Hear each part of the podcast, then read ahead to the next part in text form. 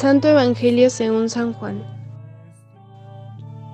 El primer día después del sábado, estando todavía oscuro, fue María Magdalena al sepulcro y vio removida la piedra que lo cerraba. Echó a correr, llegó a la casa donde estaban Simón, Pedro y el otro discípulo, a quien Jesús amaba, y les dijo, Se han llevado del sepulcro al Señor, y no sabemos dónde lo habrán puesto. María se había quedado llorando junto al sepulcro de Jesús. Sin dejar de llorar, se asomó al sepulcro y vio dos ángeles vestidos de blanco, sentados en el lugar donde había estado el cuerpo de Jesús, uno en la cabecera y el otro junto a los pies. Los ángeles le preguntaron, ¿Por qué estás llorando, mujer? Ella les contestó, porque se han llevado a mi Señor y no sé dónde lo habrán puesto. Dicho esto, miró hacia atrás y vio a Jesús de pie, pero no sabía que era Jesús. Entonces él le dijo, Mujer, ¿por qué estás llorando? ¿A quién buscas? Ella, creyendo que era el jardinero, le respondió, Señor, si tú te lo llevaste, dime dónde lo has puesto. Jesús le dijo, María. Ella se volvió y exclamó, Rabuní, que en hebreo significa maestro. Jesús le dijo, No me retengas, porque todavía no he subido al Padre. Ve a decir a mis hermanos, subo a mi Padre y su Padre a mi Dios y su Dios. María Magdalena se fue a ver a los discípulos y les anunció, He visto al Señor y les contó lo que Jesús le había dicho. Palabra del Señor.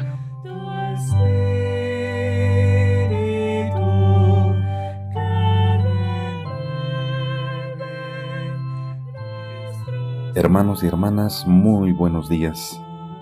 La gracia y la paz de parte de Dios nuestro Padre y de Jesucristo el Señor esté con ustedes. Hoy jueves sacerdotal y eucarístico también es día en que se conmemora a Santa María Magdalena, la apóstol de los apóstoles.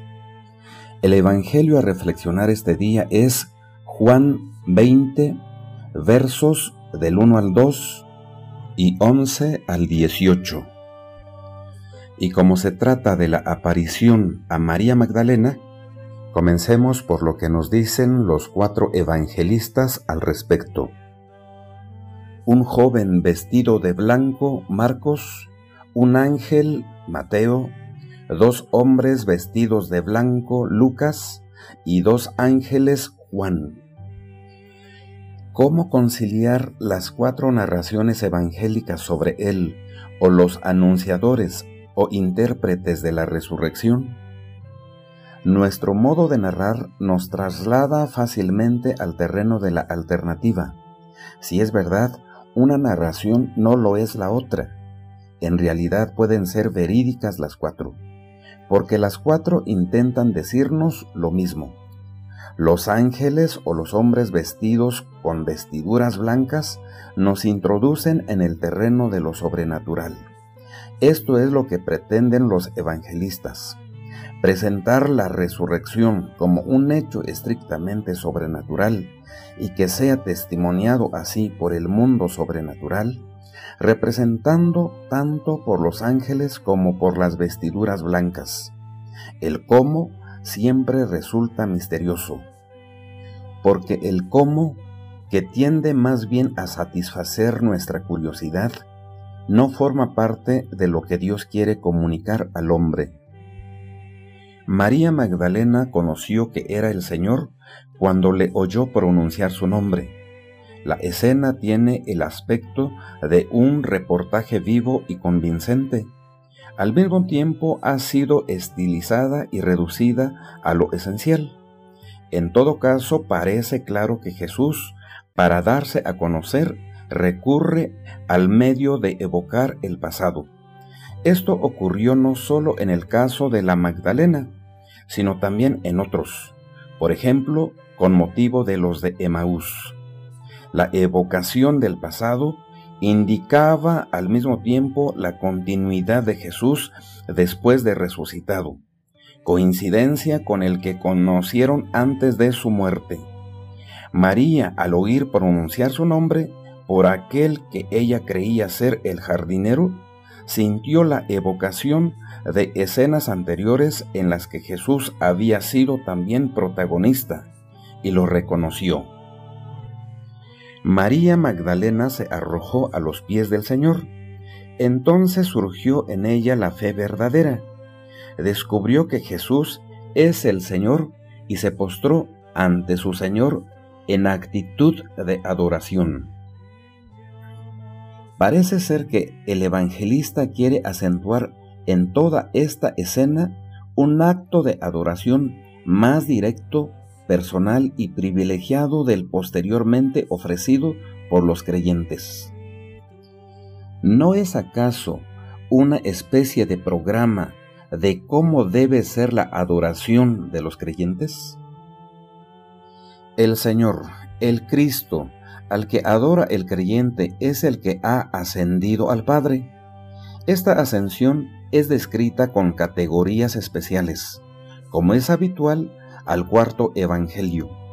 Según esto podría decirse que María Magdalena había ensayado el acto de culto antes de haber tenido lugar la ascensión al Padre. Esta sería la razón por la cual Jesús le limita el tiempo, porque todavía no he subido al Padre. El sentido más profundo, el que se halla por encima de la representación ingenua, es destacar la experiencia personal de María Magdalena, ocurrida en el tiempo y en el espacio, que la convenció plenamente del hecho de la resurrección de Jesús y que debe convencer a otros. Por otra parte, se acentúa el pensamiento de que María Magdalena no fue más privilegiada que los verdaderos creyentes que pueden dar culto al Señor. Vete a mis hermanos. Que Jesús llame hermanos a sus seguidores se dice expresamente en los evangelios sinópticos. En el cuarto evangelio esto ocurre por vez primera. Subo a mi Padre y a vuestro Padre, a mi Dios y a su Dios. El evangelista Juan coloca así la ascensión como teniendo lugar el mismo día de la resurrección. En las palabras de Jesús se acentúa, por un lado, la diferencia entre él y sus discípulos. Mi Padre, vuestro o su Padre. Él es el Hijo eterno de Dios. Ellos son hijos adoptivos de Dios. Por otro, la solidaridad y unión con Jesús, la relación de ambos, Jesús y discípulos, es con el mismo Padre y el mismo Dios. Antes de despedirnos, felicito a todas y a todos los que llevan el nombre de María Magdalena y O Magdaleno Dios los siga bendiciendo en todo, principalmente perseverancia en su vocación.